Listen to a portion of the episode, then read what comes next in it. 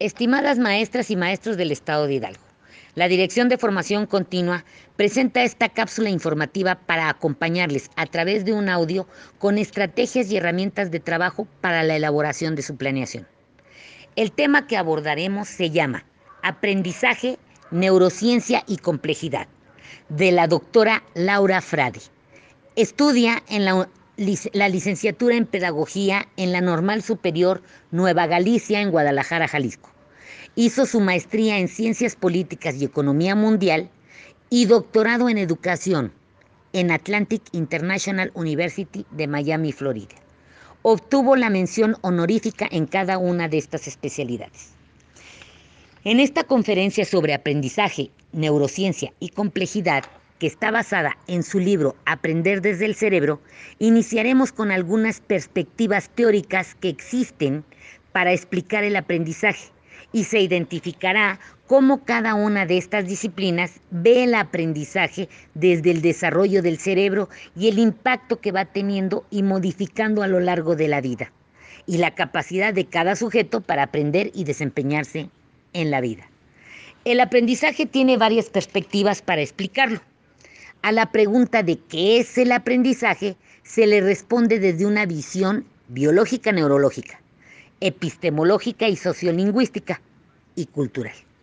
Se explicarán los referentes a la educación.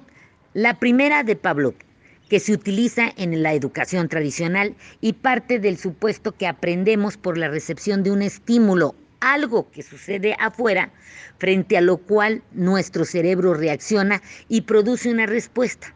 Esta es una postura neurológica. Es la que nos explica el aprendizaje cuando el maestro habla y los niños reproducen lo que dijo. Por otro lado, tenemos a Piaget, que explica el aprendizaje desde un cambio cognitivo que se genera a nivel psicogenético por asimilación y acomodación en un proceso evolutivo del desarrollo de las niñas y los niños que pasan por ciertas edades y con ellas en ciertos estadios que son sensorio motriz, preoperacional concreto, operacional concreto y operacional formal. Esta es una postura epistemológica busca explicar cómo se produce el aprendizaje desde la filosofía más que decir qué es el aprendizaje, parte de una pregunta que es ¿cómo se conoce? En cambio, Vygotsky trata de responder a la pregunta cómo se produce el conocimiento y cómo se aprende a partir de identificar que el aprendizaje es un cambio que resulta de una mediación propia. Es decir, el sujeto construye sus propios medios como instrumentos, el lenguaje y la cultura y las herramientas que son alternas a él para poder aprender. Pero esto también lo va a hacer por una mediación social, por otros. Los adultos, las personas más experimentados, los pares, van a intervenir para que esa persona aprenda y se apropie de esos instrumentos culturales.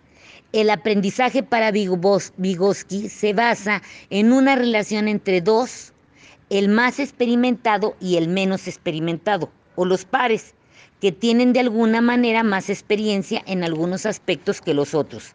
Esta postura explica el aprendizaje desde una visión sociolingüística por la importancia al lenguaje como instrumento cultural. Así que las personas que se van apropiando del lenguaje y cultural del medio social en que viven van aprendiendo. El aprendizaje es muy complejo y abarca todas estas posturas y algunas otras más. La disciplinariedad sobre la cual se basan los modelos educativos tradicional, constructivista y sociocultural actual emergen de un paradigma Edgar Morin dice que este es un modelo para pensar, que atrae lo que pertenece y rechaza lo que no es suyo.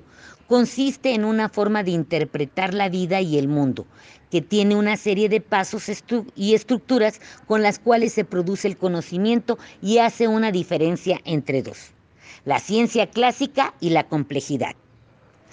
La ciencia clásica, todo conocimiento se produce a partir de cuatro características Disciplinar, que es el objeto del conocimiento, se observa desde una disciplina. reduccionista, que se reduce lo que se observa. Lineal, se observa la causa y el efecto que avanza en línea recta.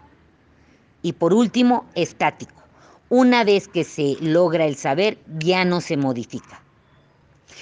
La complejidad es un modo de pensar que nos hace observar al objeto del conocimiento.